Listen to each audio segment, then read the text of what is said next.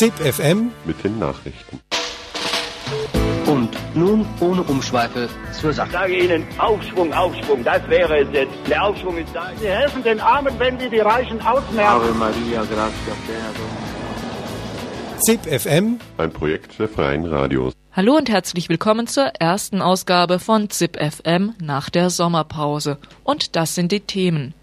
3500 Menschen demonstrieren gegen 120 Nazis in Nürnberg. Das Thüringer Landesamt für Verfassungsschutz und der militante Linksextremismus. Dimitri Oleni abgeschoben. Rückblick. Rachid Spy starb vor vier Jahren in dem Abschiebeknast Büren. Und anarchistisches Sommercamp in Österreich.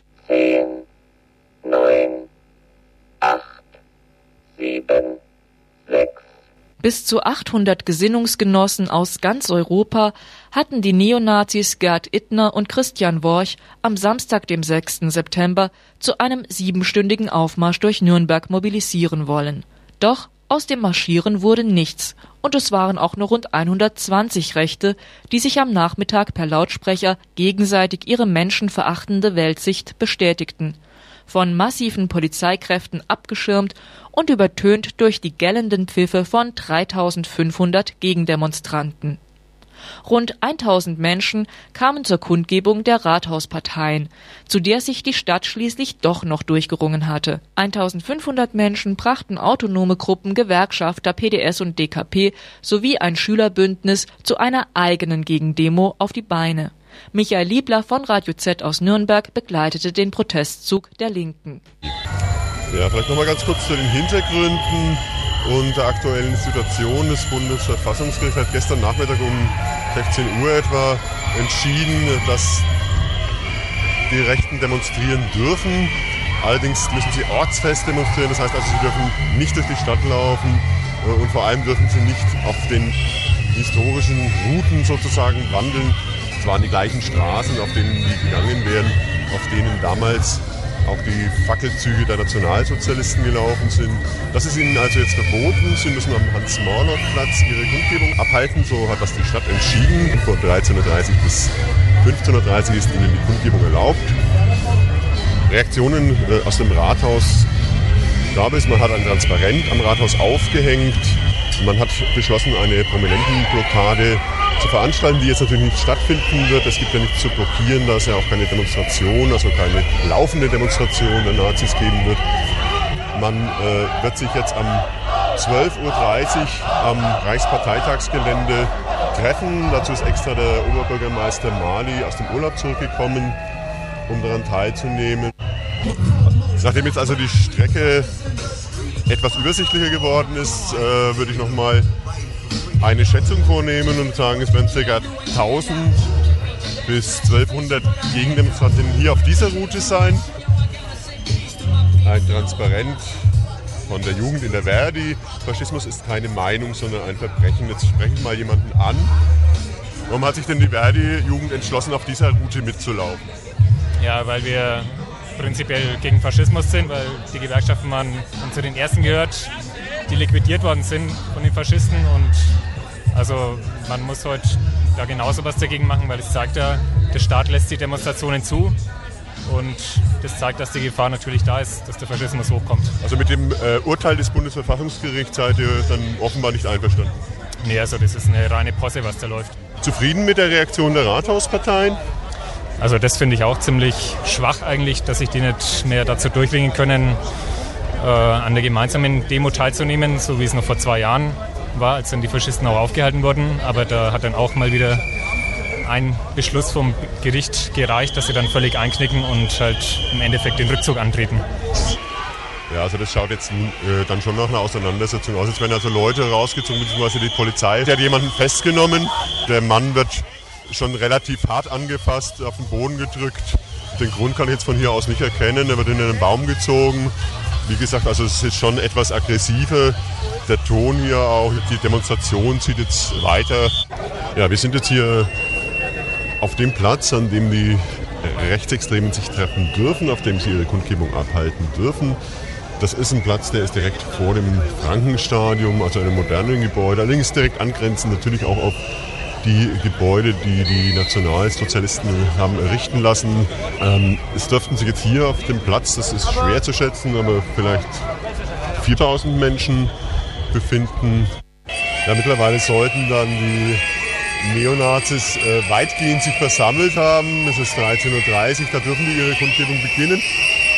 Zu sehen sind bis jetzt circa 100 Menschen, wenn das alles an Mobilisierung war, was äh, die geschafft haben, was diese Gerd Ittner geschafft hat, dann äh, kann man das eigentlich jetzt nur als Niederlage bezeichnen. Ja, es ändert sich äh, eineinhalb Stunden an diesem Bild eigentlich wenig, dass sich eben die Neonazis und die Gegendemonstranten gegenüberstehen. Immer wieder kommt es zu, zu Verhaftungen. Ich habe gehört, dass inzwischen ca. neun Personen festgenommen wurden. Äh, einige davon, weil sie eben diese Absperrgitter überschreiten, übertreten wollten, da durch wollten. Äh, einige auch am Rande der Demonstration. Es hieß Vermummungsverbot und eben der Versuch eben durch diese Barrikaden zu blocken. Die große Kundgebung der Rathausparteien ist äh, beendet. Man hat sich jetzt gemeinsam mit Vertretern der Parteien hier zum Hans-Morlock-Platz begeben. Ich habe jetzt neben mir Brigitte Wellhöfer, sie ist Vertreterin der Bündnis 90 Grünen im Stadtrat, Stadtratsfraktionsvorsitzende. Frau Wellhöfer, was sagt man in dem Stadtrat zum Urteil des Bundesverfassungsgerichts? Auf der einen Seite denke ich, äh, das ist unser höchstes Gericht. Äh, und ich bin auch der Meinung, dass man solchen Gerichtsurteilen dann äh, absolut folgen muss. Auf der anderen Seite muss man sehr genau hinschauen, inwieweit man unter welchen Bedingungen wem Versammlungsfreiheiten äh, einschränkt. Man hat ein bisschen so den Eindruck, es war Sommerpause. Ähm, man hat vielleicht ein bisschen spät reagiert von der Politik. Kann man jetzt aus den, äh, was sich jetzt ereignet hat im Vorfeld dieser ganzen Geschichte, so Erfahrungen ziehen, wo man sagt, das macht man das nächste Mal vielleicht besser? Also das eine ist, dass man sehr frühzeitig, sobald solche äh, Anmeldungen da sind, reagieren muss, was man übrigens auch hat. Es ist ja aber äh, intern unter den Organisationen sehr viel äh, vorher schon passiert. Ich denke, was man sagen muss, was äh, wichtig ist, ist, dass so die Zusammenarbeit zwischen den, sag ich mal, offizieller Stadtspitze und den freien ähm, alternativen äh, äh, antifaschistischen Gruppen, da glaube ich, ähm, wäre eine intensivere Kommunikation von beiden Seiten, muss man sagen, sicherlich äh, sinnvoll, dass man sich da im Vorfeld mehr äh, abspricht. Ja, unter den Buhrufen der Gegendemonstranten sind jetzt die Neonazis auch abgezogen. Jetzt habe ich hier einen Vertreter des Antifa-Bündnisses stehen, Florian. Die übliche Frage, ist es ein Erfolg oder ein Misserfolg, wenn hier äh, doch eine Kundgebung stattfinden konnte, die nicht verhindert werden konnte, auf der anderen Seite aber doch eine ganze Menge Leute da waren? Es gibt positive und negative Aspekte. Positiv ist natürlich, dass die Nazis nicht durch Nürnberg ziehen konnten, was sie vorhatten. Äh, sie haben nicht den Aufzugsort gekriegt, den sie haben wollten, waren aber trotzdem Reichsparteitagsgelände.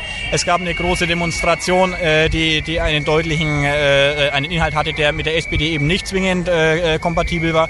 Die Demo hat über 1000 Teilnehmer gehabt und war durchaus kämpferisch, musste sie sein. Es gab massive Provokationen durch die Polizei. Wir haben also eine, eine ordentliche Demonstration hingelegt und haben uns dann hier Richtung Max-Morlock-Platz auch mit den Teilnehmern der anderen Kundgebungen versammelt, vereinigt und mit denen gemeinsam jetzt hier bis zum Schluss durchgehalten, was auch eine Neuigkeit ist, denke ich, in Nürnberg. Es gab im Vorfeld, glaube ich, schon eine ganz heftige Kritik auch am Verhalten jetzt der Stadtspitze. Also ähm, es ist ja wohl so, dass in den letzten Jahren grundsätzlich eine Spaltung betrieben wurde. Äh, es, es, gibt sicherlich ideologische Unterschiede, gar keine Frage. Aber bei solchen Aktionen wurde ganz massiv auch von der Stadt früher immer wieder äh, auf vermeintliche Steinewerfer gehackt. Dieses Mal ist die Stadt aktiv geworden. Nicht ganz freiwillig, äh, soweit bekannt, musste wohl zum Jagen getragen werden. Und inzwischen äußern sich aber alle, äh, auch Fraktionschefs, äh, dass man in Zukunft zusammenarbeiten möchte. Das halte ich äh, für durchaus nicht verkehrt. Ähm, bei solchen Geschichten äh, ist es durchaus sinnvoll, wenn die ganze Stadt zusammensteht. Sieben, sechs, fünf, vier. Militanter Linksextremismus in Thüringen. Unter diesem Motto hat das Thüringer Landesamt für Verfassungsschutz am 4. September ein öffentliches Symposium veranstaltet. Steffen Dittis, Mitglied der Landesfraktion der PDS, erzählt, weshalb er an diesem Symposion nicht teilgenommen hat. Ein Beitrag von Vera Radio Frei aus Erfurt.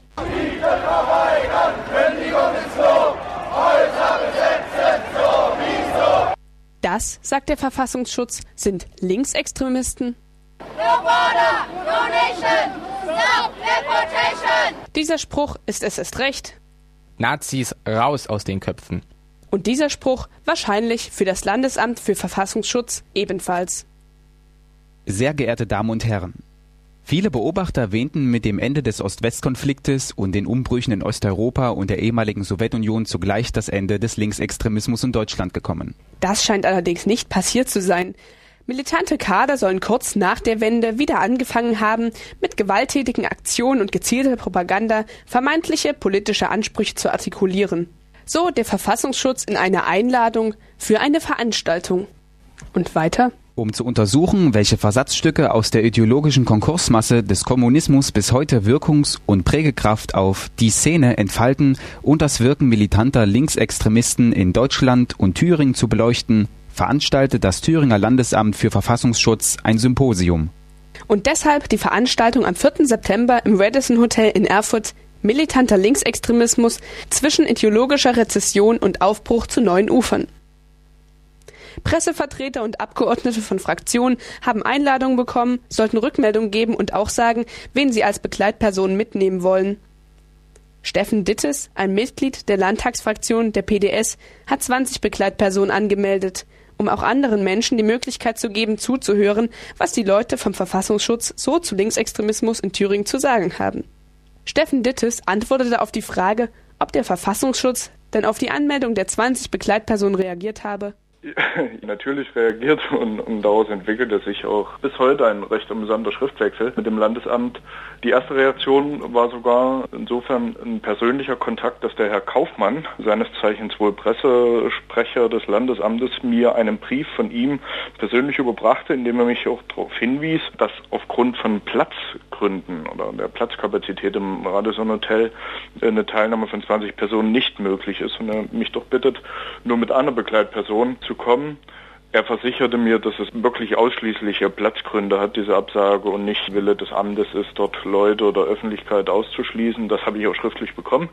Daraufhin, Die scheinen kein Geld zu haben, der Verfassungsschutz. Genau, daraufhin meldete ich mich bei Herrn Sippe als Abgeordneter auch in Kenntnis des Landeshaushaltes und machte ihn eigentlich den Vorschlag, doch Geld aus dem Haushaltstitel für nachrichtendienstliche Zwecke, aus dem gewöhnlich die Spitzeltätigkeit äh, finanziert wird, doch zu verwenden, um einen größeren Raum äh, anzumieten, damit die große öffentliche Resonanz dort auch entsprechend berücksichtigt werden kann. Daraufhin erhielt ich dann wiederum ein Schreiben, wo das Landesamt mir dann mitteilte, dass es eigentlich gar nicht so sehr um die Platzkapazität äh, geht, sondern dass der Gedanke der Öffentlichkeit logischerweise beim Landesamt nicht so sehr ausgeprägt ist, sondern dass auch nur eine Veranstaltung für Fachpublikum sein soll. Daraufhin erwiderte ich wieder, dass es sich bei den von mir angemeldeten Personen um sachkundige Bürgerinnen und Bürger handelt aus den Bereichen Politik und Bildung. Aber auch das hat beim Landesamt nicht gezogen und letztendlich wurden wir heute der Tür verwiesen. Das heißt, ich persönlich nicht, aber ich ziehe es vor, dass nicht das Landesamt entscheidet, mit wem gemeinsam ich Veranstaltungen besuche. Insofern habe ich dann auch nicht teilgenommen. Also du bist hingegangen mit einigen anderen Leuten, wie du jetzt sagst, und sie haben dich der Tür verwiesen oder die anderen, wie ist das abgelaufen? Ja, man hat ja doch relativ große Vorsichtsmaßnahmen auch eingeleitet. Also Polizei hat die erste Kontrolle schon durchgeführt äh, im Hotelaufgang dort. Sie haben zumindest äh, kontrolliert, ob Anmeldungsschreiben vorhanden waren und die hatten wir ja vorsorglich auch aus den Einladungen an die PDS-Fraktion äh, bereit und noch namentlich ausgefüllt aber die Namensüberprüfung unmittelbar vor der Tür des Veranstaltungsraums durch die Mitarbeiter des Verfassungsschutzes sorgte dann dafür, dass der größte Teil eben nicht die Veranstaltung besuchen konnte und der Präsident des Landesamtes, Herr Sippel, hat dann nochmal deutlich gemacht, dass es über die Teilnahme der Abgeordneten plus eine äh, Begleitperson hinaus keine weitere Teilnahme geben wird. Wiederum mit der Begründung, es ist keine öffentliche Veranstaltung.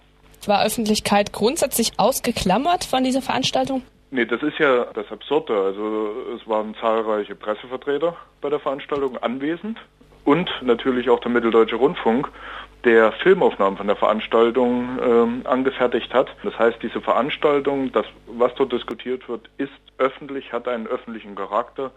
Man wollte bloß offensichtlich die Öffentlichkeit derartig einschränken, dass keine Diskussion zustande kommt mit der Öffentlichkeit. Die Öffentlichkeit soll schon Empfänger der Nachricht sein.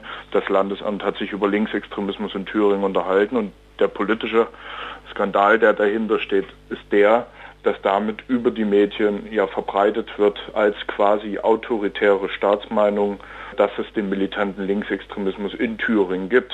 Und das ist mitnichten der Fall. Vier, drei, zwei. Dimitri Oleni ist 1991 aus der sowjetischen Armee desertiert. Er ist nach Deutschland geflohen, wo er elf Jahre lang gelebt hat. Inzwischen wurde er nach Moskau abgeschoben. Markus von der Karawane Nürnberg zur Geschichte und der illegalen Abschiebung von Dimitri Oleni aus dem Abschiebelager Fürth. Ein Beitrag von Bewegungsradio Korax aus Halle. Die Dimitri-Geschichte ist eine eigene Geschichte. Für den Widerstand am Anfang in diesem Lager hat der Dimitri Olenin eine ziemlich wichtige Rolle gespielt. Wir haben ihn kennengelernt bei der ersten Kundgebung dort. Da ist er rausgekommen und hat sich dann auch ziemlich schnell entschlossen, in der Karawane mitzumachen und hat auch sehr detailliert und auch fundiert über die Zustände im Lager berichtet und sich auch öffentlich geäußert dazu und hatte auch das Rückgrat für, nicht nur für seine, sondern auch für die Sache der ganzen Flüchtlinge dort drin zu kämpfen. War sehr bald den Behörden ein Dorn im Auge. Und er war auch derjenige, der als erster gar kein Taschengeld mehr gekriegt hat, weil er an seiner Abschiebung nicht mitwirken will. Und der Grund, warum er an seiner Abschiebung nicht mitwirken will oder an seiner Ausweisung war der, er ist als 1991 aus der Sowjetunion desertiert beziehungsweise aus der sowjetischen Armee desertiert. Er war damals in Polen stationiert und sollte ins Kriegsgebiet nach Nagorny-Karabach verlegt werden. Da er als Kindersoldat aus irgendeiner paramilitärischen Einheit schon Kriegserfahrung hatte, hatte er überhaupt keine Lust mehr auf Krieg und ist deshalb also desertiert. Und die Sache ist jetzt die, dass auch da, wenn das in der Sowjetunion stattgefunden hat, dass immer noch die gleiche Armee ist und das ziemlich äh, heftig bestraft wird, Desertion. Und er deshalb natürlich überhaupt keine Lust hatte, sich den russischen Behörden auszuliefern und auch keine Papiere hatte. Und da wurde ihm immer unterstellt, er ist erstens nicht Dimitri Olenin, und zweitens wurde ihm unterstellt, er ist niemals in der Armee gewesen, kann er ja gar nicht nachweisen. Er möchte, soll doch Papiere bringen. Nun muss man sich vorstellen, also es war früher kalter Krieg zwischen Osten und Westen und die, auch aus dieser Zeit und auch danach äh, ist die Praxis der russischen Armee die, dass sie keine Papiere in den Westen rausrückt. Ja, über ihre Mitglieder oder über ihre Bewaffnung oder sonst was. Und das ist das eine. Und das andere ist, von daher hat er überhaupt keine Chance, das zu beweisen. Und das zweite ist, dass er gesagt hat, ja, er würde womöglich an seiner Identitätsklärung mitarbeiten, aber nicht zum Zweck der Ausreise, sondern er möchte sich eher als staatenlos melden lassen und Behörden sagen, er will nicht ausreisen. Ja, und das, deshalb wurde ihm zum Beispiel das Taschen gestrichen. Es wurde aber immer noch behauptet, er ist nicht Dimitri Olenin und eines Tages haben es die deutschen Behörden dann geschafft, tatsächlich zu klären, dass er der ist, der immer behauptet hat, dass er ist nämlich Dimitri Olenin. Die russischen Behörden das dann anerkannt. Die Reaktion war die, dass sie ihn schlagartig in Abschiebehaft genommen haben und drei Wochen später abgeschoben haben, nach drei Versuchen. Und die Sache war die, dass das rechtlich sehr umstritten war, diese Abschiebehaft und diese Abschiebehaftanordnung von Anfang an. Wir haben die Behörden auch darauf hingewiesen, dass da er so lange schon im Land ist, er das Recht hat, auf einen Monat Zeit, um freiwillig auszureisen. Das haben die Behörden nicht gestattet und haben das begründet damit, dass da Fluchtgefahr besteht. Inzwischen haben wir den Prozess in zwei Instanzen gewonnen. Also es ist so, dass die Abschiebehaftanordnung und die Abschiebung zu diesem Zeitpunkt, die waren illegal. Egal, er sitzt jetzt in Moskau. Er hat jetzt immer noch keine Papiere oder womöglich bekommt er jetzt bald welche und sein Prozess ist immer noch am Laufen. Er muss sich dort zur Verfügung halten. Was aus diesem Prozess wird, das wissen wir nicht, weil ein Verfahren am Hals wegen Desertion, weil die haben ihn schon gehabt.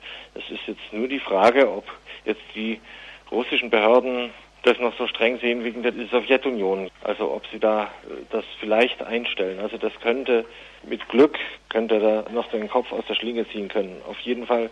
Dimitri war elf Jahre hier gewesen und am Fall Dimitri sieht man sehr deutlich, dass die Behörden einen eisernen Abschiebewillen hatten und total gewillt sind, politischen Widerstand oder die politische Artikulation von Flüchtlingen zu brechen und um ihnen zu zeigen, sie sind Menschen zweiter Klasse, ihr habt keine Chance, ihr kriegt keine Chance, wir sorgen dafür, dass der chancenlose Zustand, aus dem ihr geflohen seid, auch hier weiter besteht. Und genau das ist die Funktion dieser Lager und deshalb lehnen wir die so vehement ab und werden die bekämpfen, solange es sie gibt. Drei, zwei, eins. Vor vier Jahren starb Rachid Spy in dem Abschiebeknast Büren, einem der größten Abschiebeknäste Europas. Frank Gockel vom Verein Hilfe für Menschen in Abschiebehaft Büren erinnert an Rachid Spy und daran, wie er starb. Ein Beitrag von Thomas Schröter, Radio Palmares aus Paderborn. Bei einem Fußballspiel am 27.09.99 kam es in der JVA Büren zu einem Foulspiel, an dem auch Rashid Spy beteiligt war. Ein Gefangener hatte den Ball wohl nicht berührt, darüber ist der andere Gefangene äh, gefallen. Beide Gefangenen wurden anschließend am 30.08.99 zu einem Disziplinarverfahren äh, zu einem leitenden Beamten gerufen und Rashid Spy hat bei diesem Disziplinarverfahren eine Strafe bekommen. Er sollte sieben Tage lang im Arrest der JVA verbringen. Die Arrestzelle ist eine besondere Zelle, die im Keller der JVA sich befindet, wo es ähm, keine Möglichkeit der Freizeitbeschäftigung gibt. Die Gefangenen, die in diese Arrestzelle reinkommen, müssen sich als erstes total entkleiden. Ihnen wird dann alles weggenommen, was irgendwie der Freizeitbeschäftigung dient. Das heißt, sie können kein Fernsehen sehen, sie können kein Radio hören, sie können kein Buch lesen, sie können keine Zeitung mitnehmen, sind also dann 23 Stunden allein in der Zelle. Nur sie haben eine Stunde Hofgang, die sie auch alleine verbringen, diesen Hofgang. Rashid Spy hat das irgendwie geschafft, trotz der Durchsuchung am, vor dem Arrest ein Feuerzeug mit in die Zelle reinzuschmuggeln. Wie ist bis heute noch nicht geklärt. Mit diesem Feuerzeug hat er dann in der Arrestzelle die Matratze in Brand gesetzt die dann letztendgültig dazu geführt hat, dass er an einer Rauchvergiftung gestorben ist. Wir gehen davon aus, dass Rashid Spy selber diesen Brand versucht hat zu löschen.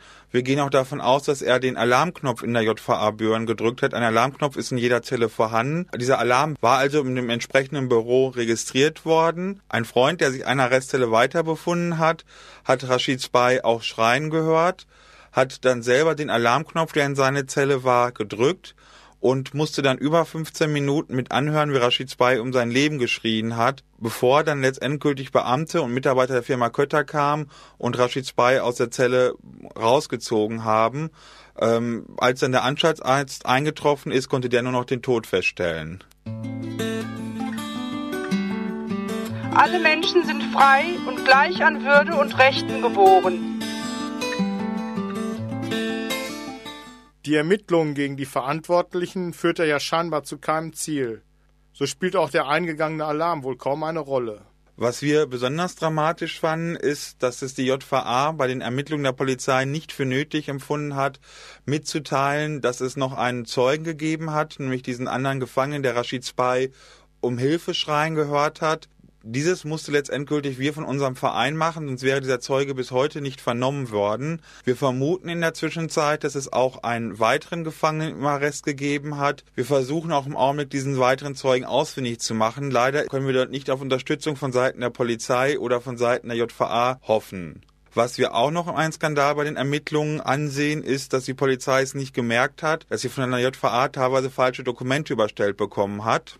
Bei der Akteneinsicht haben wir festgestellt, dass Dokumente noch im Nachhinein eingeführt worden sind und dann aber getan worden ist, als ob sie schon von Anfang an dabei gewesen sind. Ich möchte das Ganze einfach mal näher erklären. Es gab ein Schreiben, was zu dem Disziplinarverfahren am 30.08.99 schon dazugehört hat, offiziell, was aber erst am 27.09.99 angefertigt worden ist, so dass es dort sicherlich große Differenzen gibt. Das Problem ist bloß, dass die Polizei sich letztendgültig für solche, in Anführungszeichen, Kleinigkeiten überhaupt nicht interessiert hat. Jedermann hat Anspruch auf die in dieser Erklärung proklamierten Rechte und Freiheiten ohne irgendeine Unterscheidung, wie etwa nach Rasse, Farbe, Geschlecht, Sprache, Religion, politischer oder sonstiger Überzeugung, nationaler oder sozialer Herkunft, nach Vermögen, Geburt oder sonstigem Status. Soweit ich weiß, war dann auch die Beerdigung noch ein Kapitel für sich. Das Problem, was wir hatten, als wir Rashid Spy beerdigen wollten, ist, dass wir keinen Friedhof gefunden haben, erst für ihn. Es gibt hier in Paderborn extra einen Friedhof für Muslime, doch die Stadt Paderborn hat sich geweigert, ein Grab zur Verfügung zu stellen. Wir haben dann bei der Stadt Büren nachgefragt, aber auch die Stadt Büren war nicht bereit, ihn zu beerdigen, so dass wir letztendgültig die Heimatgemeinde anfragen mussten, ähm, wo Rashid Spy vorab gewohnt hat. Das Problem ist, dass auch diese Heimatgemeinde ihn erst nicht beerdigen wollten. Wir sich dann aber letztendgültig doch bereit erklärt hat, eine Grabstätte zur Verfügung zu stellen. Bloß die Grabstätte ist nicht auf einen normalen Friedhof, sondern auf einen speziellen Friedhof für Leute, die keine Angehörigen haben, beziehungsweise die aus einer großen Psychiatrie kommen. Und in diesen Friedhof selber, der liegt außerhalb, es darf kein Grabstein aufgestellt werden. Die Grabsteine müssen unterhalb der Grasnarbe liegen, weil man dann besser Rasen mähen kann und mit einem großen Trecker drüber fahren kann. Das Aufstellen von Blumen oder von irgendwelchen Grabschmuck oder sowas ist dort überhaupt nicht äh, gestattet. Da wir nicht bereit waren, uns diesen ähm, Paragraphen und diesen Vorschriften zu beugen und wir doch eine Grabanfassung für das Grab haben wollten, weil das für muslimische Gräber sehr wichtig ist. Diese Grabanfassung ist uns erst nicht genehmigt worden. Wir haben sie dann trotzdem angelegt. Als kleine Strafmaßnahme weigert man sich jetzt, um diesen Grab herum den Rasen zu mähen. Zwei. Bereits zum siebten Mal trafen sich Anarchistinnen und Anarchisten auf dem Sommercamp in Österreich. Zehn Tage lang vom 1. bis 10. August diskutierten Menschen aus zahlreichen Ländern über Anarchismus. Zum Beispiel über die Frage, wie Mensch sich als anarchistische Gruppe organisieren kann. Ein Beitrag der Radiogruppe des A-Camps Radio Orange 94,0 aus Wien. Der Anarchismus ist erstens ein Wertesystem. Zweitens beinhaltet er den Wunsch, eine praktische Umsetzung dieser Werte innerhalb eines Gesellschaftssystems so vollständig wie möglich zustande zu bringen. Drittens stellt er eine Möglichkeit dar, sich der gesellschaftlichen Realität anzunähern, um sie zu verstehen, zu deuten und zu verändern. Der Anarchismus ist also zugleich Ethik, Wissenschaft und revolutionäres Programm die Ethik der Freiheit, die Wissenschaft von der Freiheit und das Programm der Freiheit. Diese Definition ist entnommen aus dem Programm der Gruppi Anarchia Federati, das in den 70er Jahren in Italien im Rahmen eines zehnjährigen Diskussionsprozesses entstanden ist. Jetzt ist gerade Freitagmittag, also es ist der 8.8., 12 Uhr. Es haben sich bis jetzt Leute aus sieben verschiedenen Ländern eingefunden, also aus Deutschland, Österreich, Schweiz, Italien, den Niederlanden, Polen und Finnland. Ja, es waren oft auch nur ein, zwei Leute aus diesen Ländern da. Interessant waren natürlich auch die Leute, die auf dem Camp waren. Das war meiner Meinung nach ein sehr buntes Spektrum. Also es waren auch relativ viele ältere Leute da, die viele vielleicht als ganz normal abtun, aber die sich natürlich schon auch als Anarchist begreifen. Dann waren Leute aus verschiedenen Spektren da. Ich würde jetzt sagen, einfach mal so sagen, so Leute aus dem Punk-Spektrum Leute, die meiner Meinung nach mit Punkmusik nicht so viel zu tun haben. Also es war, wie gesagt, eine sehr, sehr schöne, bunte Mischung an Leuten, die hier da waren. Ja, nicht nur die Leute waren irgendwie bunt und vielfältig, sondern auch das Programm als solches.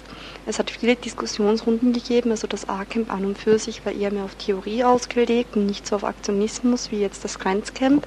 Und von den Diskussionen her, also es hat Redekreise zu Organisation gegeben, also wie kann man sich als anarchistische Gruppe organisieren.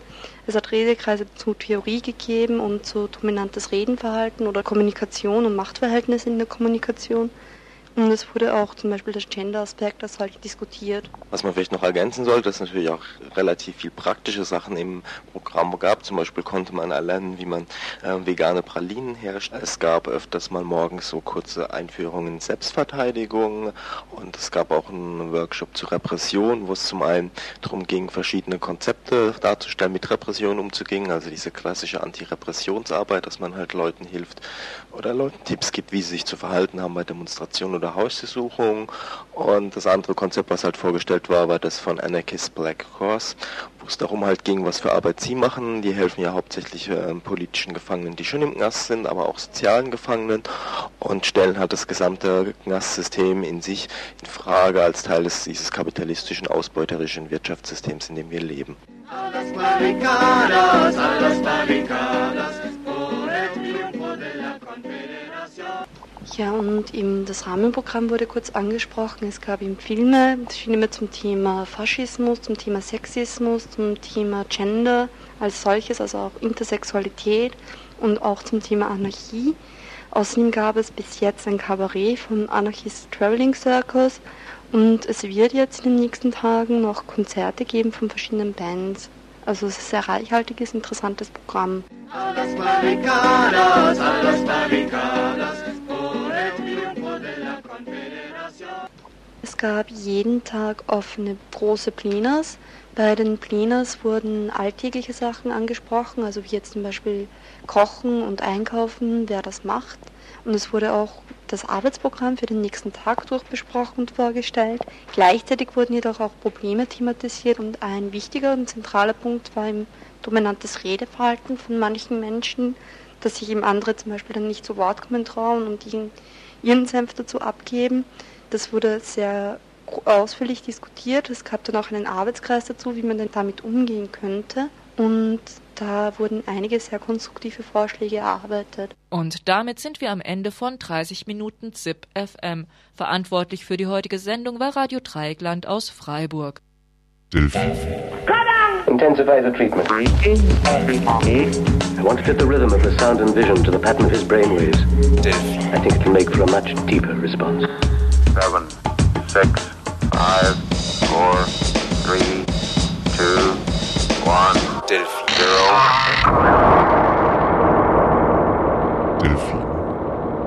Graffiti, Graffiti, Graffiti.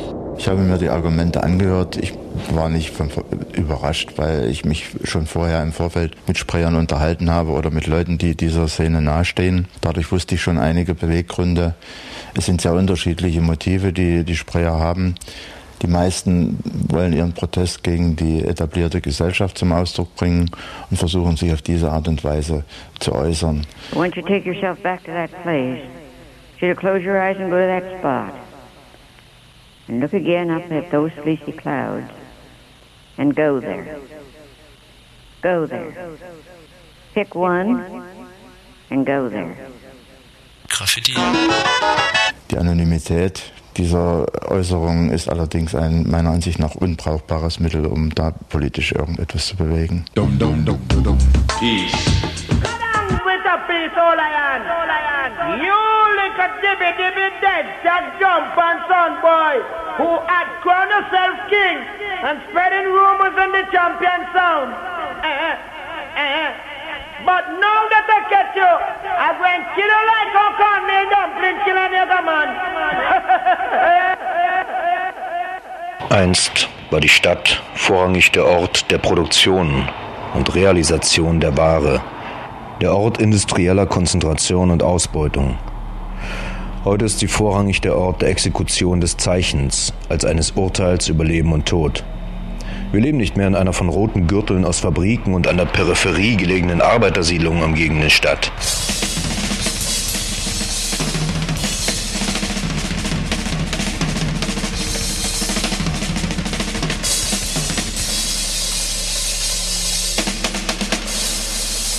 Die Metallurgie ist zur Semiurgie geworden. Wohl existiert immer noch das Wertgesetz, aber es hat sein Terrain gewechselt.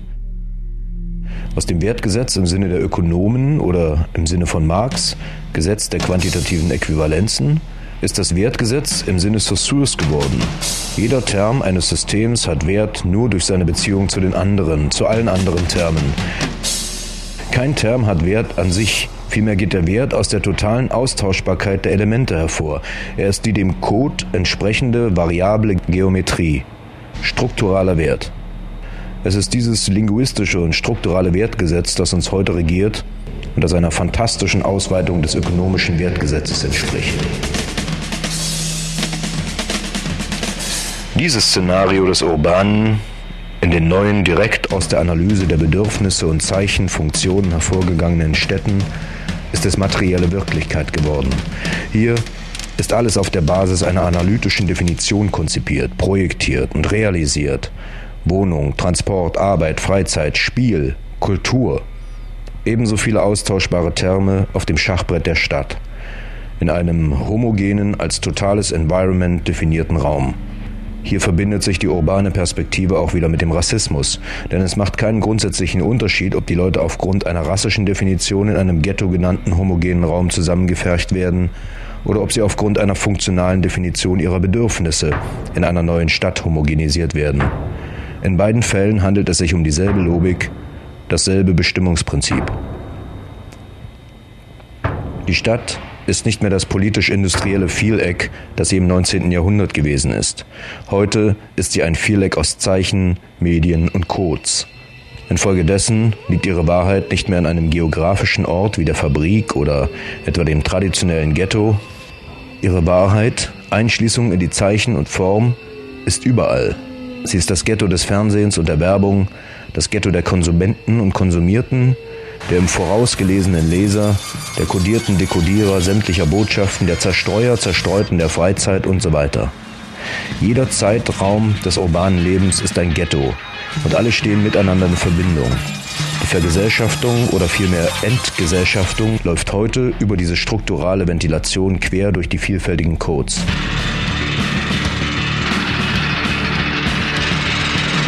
Das Zeitalter der Produktion, der Ware und der Arbeitskraft kam noch einer Solidarität des gesellschaftlichen Prozesses gleich, die bis auf die Ausbeutung sich erstreckte.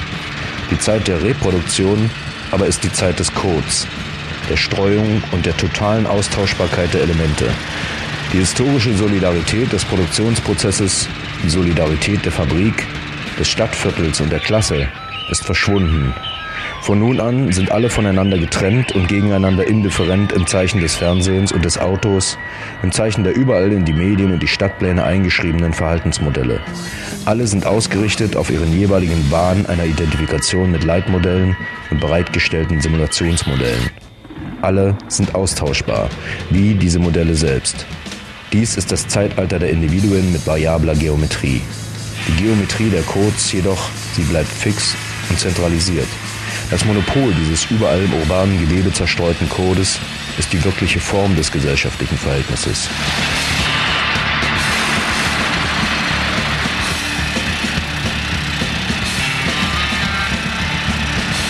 Seit einigen Jahrzehnten ist eine Woge von Graffitis über die Städte hinweggerollt, die von den Wänden und Zäunen der Ghettos herkommend sich zuletzt auch der U-Bahn und Busse, der Lastwagen und Aufzüge, der Flure und Monumente bemächtigt hat um sie über und über mit rudimentären und verdrehten Graphismen zu bedecken, deren Inhalt, und das ist ein wichtiges, in seinem Umfang neues Charakteristikum, weder politisch noch pornografisch ist.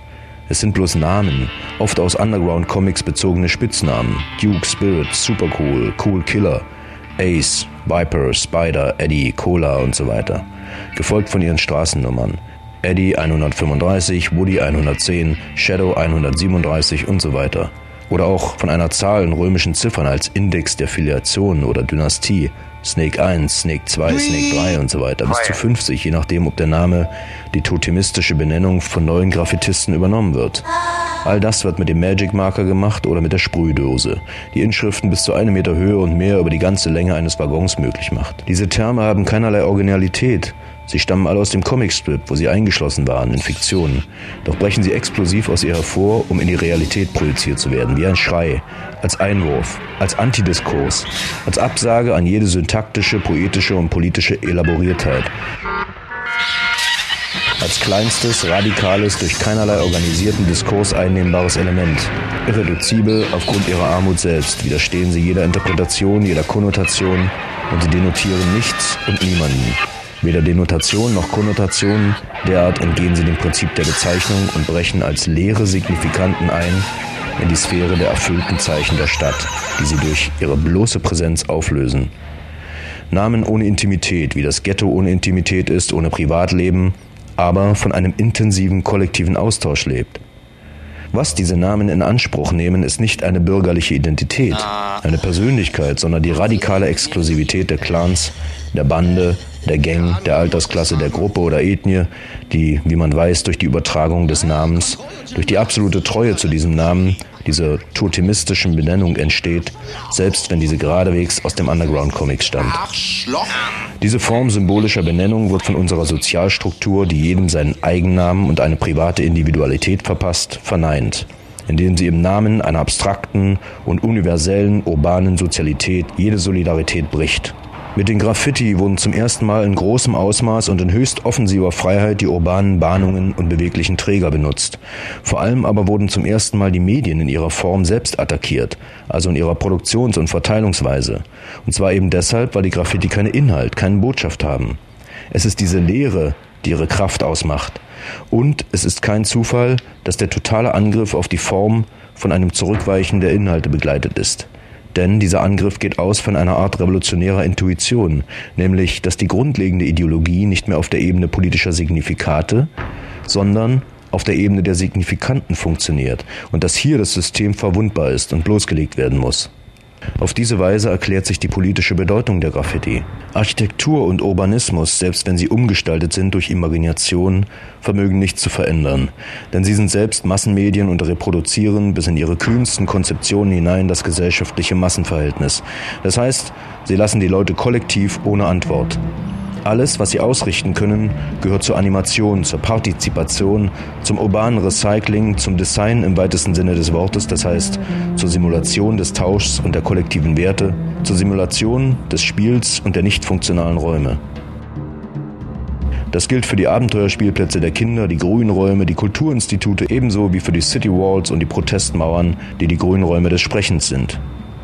Wir befinden uns jetzt in der zweiten Phase des urbanen Designs. Die erste bestand in der Signalisierung und Domestizierung unbesetzter und wilder Räume durch Zeichen, in der Vernetzung der städtischen Dschungel. Baron Hausmann, erster Preis für Design. Es sind übrigens Repressionen, Polizei, Kriege und Besatzungen durch fremde Mächte, die diesen Prozess der Signalisierung beträchtlich beschleunigen. Dann der Autoverkehr, der die Städte in gewisser Hinsicht in einen permanenten Kriegszustand hält und die Straße als sozialen Raum destrukturiert. Es ist kein Zufall, dass die Autos brennen, wenn die Straße wieder zum sozialen Raum wird.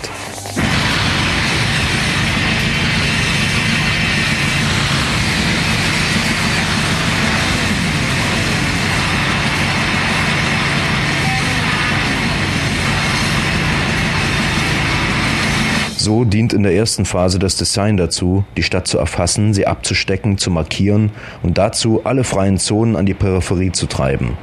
Das ist die Polizeiphase. In einer zweiten, modernistischeren Phase jedoch besteht die Aufgabe des Designs darin, im Vornherein jenen für immer verlorenen Freiraum zu antizipieren und zu simulieren. Den Freiraum der Kinder, der freien Wege, der verlorenen Zeit, des Umwegs, der urbanen Imagination und der Revolte. Für all das wird man Diapositive erfinden, Strukturen, die all das annehmbar machen, Zeichen, Fallen, noch einmal Grünräume, Kulturinstitute, ja sogar Straßentheater und Citywalls.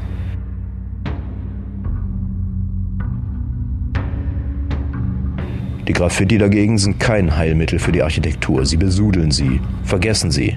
Sie laufen quer. Der Wandkünstler respektiert die Wand, wie er den Rahmen seiner Staffelei respektiert. Das Graffiti läuft von einem Haus zum nächsten, von der Wand eines Wohnhauses zur nächsten, von der Wand über das Fenster oder die Tür, über die Scheibe der U-Bahn, über den Bürgersteig. Es greift übereinander, kotzt sich aus, überlagert sich. Die Überlagerung kommt der Beseitigung des Trägers als Ebene gleich, ganz so wie das Überborgen seiner Beseitigung seiner Beseitigung als Rahmenäquivalent ist. Ebene gleich. Die Überlagerung kommt der Beseitigung des Trägers als Ebene gleich, ganz so wie das Überborgen seiner Beseitigung seiner Beseitigung als Rahmenäquivalent. Sein Graphismus ist wie die polymorphe Perversion von Kindern, die die Grenze der Geschlechter und die Begrenzung erogener Zonen ignorieren. Seltsamerweise machen übrigens die Graffiti die Wände und Flächen der Stadt oder der U-Bahn-Züge oder Busse wieder zu einem Körper, zu einem Körper ohne Ende noch Anfang, gänzlich erogenisiert durch die Schrift, so wie der Körper durch die primitive Inschrift der Tätowierung erogenisiert werden kann. Tätowierung das findet auf Körpern statt. Das macht in primitiven Gesellschaften zusammen mit anderen rituellen Zeichen aus dem Körper das, was er ist. Ein Material symbolischen Tauschs. Ohne Tätowierung wie ohne Masken wäre der Körper nur noch das, was er wirklich ist. Nackt und nichtssagend. Indem sie die Wände tätowieren, befreien Supersex und Supercool sie von der Architektur und machen sie wieder zu lebendigen, immer noch sozialen Materie, zum beweglichen Körper der Stadt vor seiner funktionalen und institutionellen Markierung. Vorbei die Quadratur der Wände, wenn sie tätowiert sind wie archaische Bildnisse. Schluss mit dem repressiven Zeitraum der urbanen Transportmittel, wenn die U-Bahn-Züge wie Projektile vorbeisausen, wie eine bis zu den Augen tätowierte Hydra. Die Stadt erinnert wieder an Mauern und Clans, wie vor der Schrift, mit sehr starken, aber sinnleeren Emblemen. Einritzen leerer Zeichen ins Fleisch, die nicht einmal die persönliche Identität aussagen, sondern die Initiation und den Eintritt in die Gruppe. Biokybernetisches Self-Fulfilling Prophecy, die Weltorgie Ich. Wie einer der wenigen Graffiti-Sprüche lautet, die das Ausmaß eines Textes erreichen. Von den Wänden können manche Graffitis schön scheinen, andere weniger. Aber dass dieses ästhetische Kriterium noch eine Rolle spielen kann, ist in gewisser Hinsicht ein Zeichen von Schwäche. Damit will ich sagen, dass sie, obgleich wild, kollektiv und anonym, in sich doch den Archetyp der Signatur tragen, insofern sie sich ihrem Träger mit der piktoralen Sprache gegenüber respektvoll verhalten und sei es, um einen politischen Akt zu artikulieren. In diesem Sinne können sie sehr schnell die Gewalt dekorativer Werke annehmen. Manche werden bereits unbestreitbar als solche verstanden und schielen nach einem eigenen Wert. Die meisten werden vor dieser Musealisierung durch die rasche Zerstörung der Zäune und alten Mauern bewahrt. Denn hier protegiert die Gemeindeverwaltung die Kunst nicht. Trotzdem ist ihre Sterblichkeit nicht dieselbe wie die der Graffiti, die systematisch der polizeilichen Repression ausgesetzt sind. Denn die Graffiti sind offensiver, radikaler. Sie brechen in die weiße Stadt ein und vor allem stehen sie jenseits von Ideologien und Kunst. Sie allein sind wild, denn ihre Botschaft ist gleich Null. Man wird übrigens besser sehen, was sie bedeuten, wenn man die beiden Typen von Vereinnahmung analysiert, deren Objekte sie jenseits polizeilicher Repression sind. Erstens, man vereinnahmt sie als Kunst, wie J. Jackox. Eine primitive, millenare, kommunitäre, nicht elitäre Form des abstrakten Expressionismus. Oder auch so, die Züge fuhren donnernd einer nach dem anderen durch den Bahnhof, wie ebenso viele durch die Korridore der Kunstgeschichte stürzende und heulende Jackson Pollocks. Man spricht von Graffiti-Künstlern, von einer Eruption der Pop-Art, von Jugendlichen kreiert, die eine der wichtigsten und charakteristischsten Manifestationen der 70er Jahre bleiben wird und so weiter. Immer die ästhetische Reduktion, die die eigentliche Form unserer herrschenden Kultur ist. Zweitens, man interpretiert sie, und ich spreche hier nur von den die größte Bewunderung ausdrückenden Interpretationen. In Ausdrücken der Forderung nach Identität und persönlicher Freiheit des Nonkonformismus. Unzerstörbares Überleben des Individuums in einer unmenschlichen Umwelt.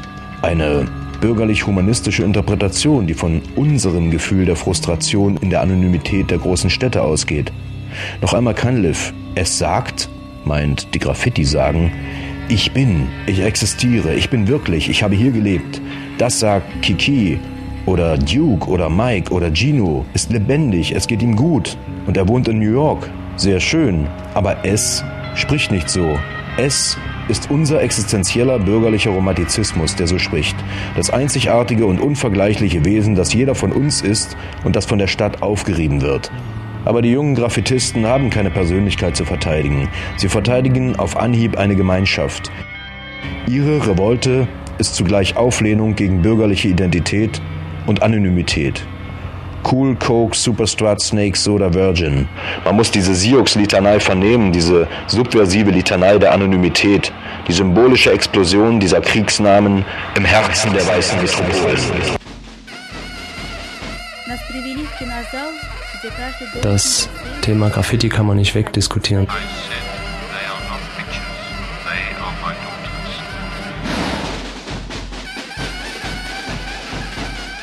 Graffiti, Phänomen Graffiti, das gibt's.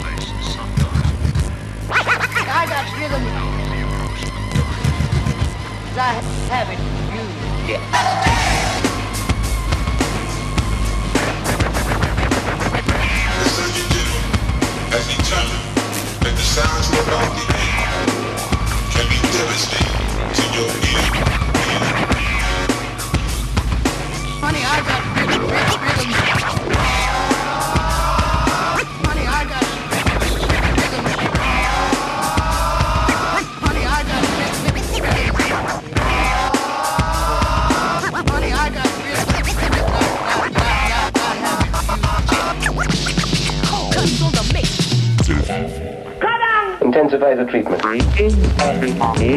I want to fit the rhythm of the sound and vision to the pattern of his brainwaves. I think it will make for a much deeper response. Seven, six, five, four, three, two, one, zero.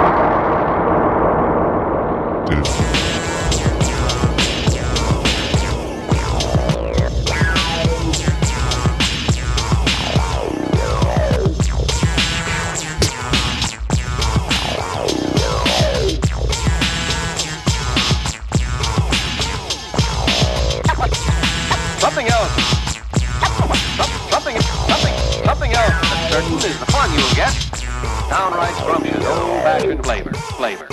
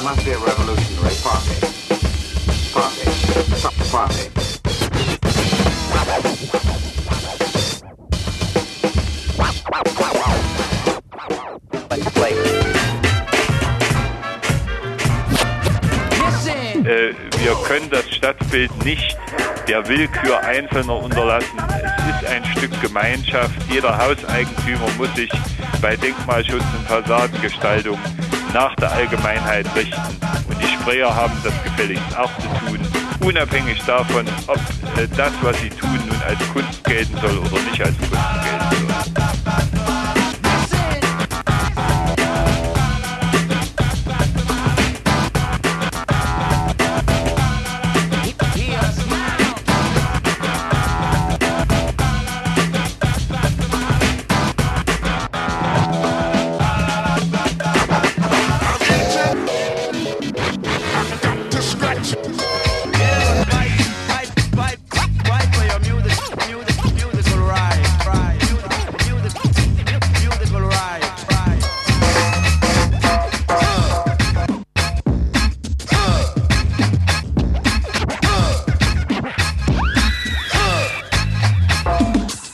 gehört unser Stadtbild?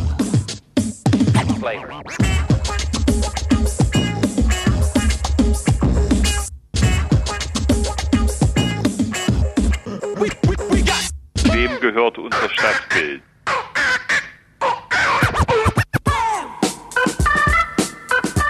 Wem gehört unser Stadtbild?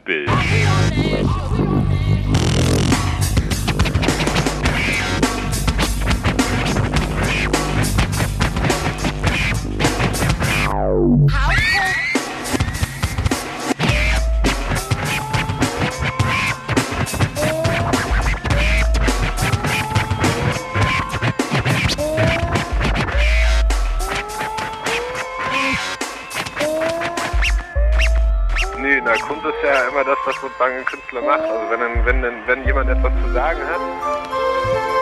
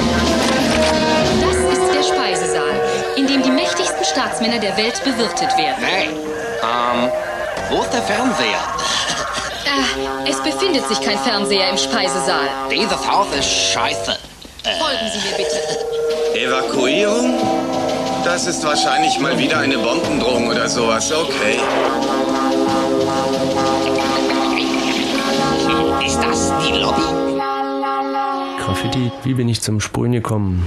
Also ich war 15, circa 15, habe vielleicht vorher schon ein bisschen was mitbekommen von der Szene. Graffiti-Sprühen war ein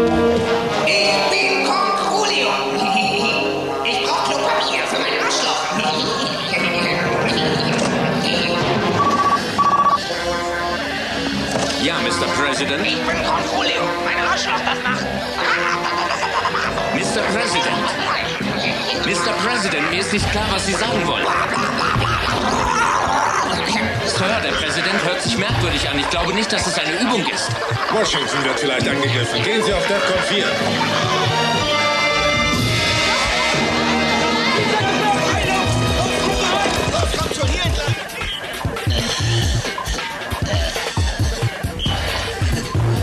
Beeilung, Leute, weitergehen.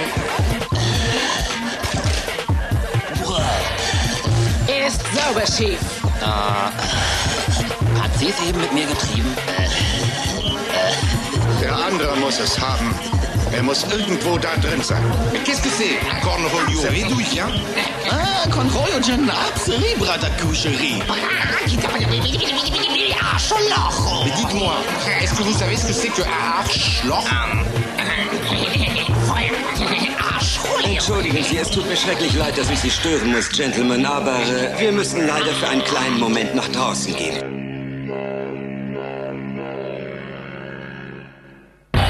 Das Thema Graffiti kann man nicht wegdiskutieren. Intensify the treatment. I want to fit the rhythm of the sound and vision to the pattern of his brainwaves. I think it can make for a much deeper response. Seven, six, five, four, two, one, zero. Folgen Sie bitte. Klopa, Klopa, Klopapier für meine Arschloch. Tja,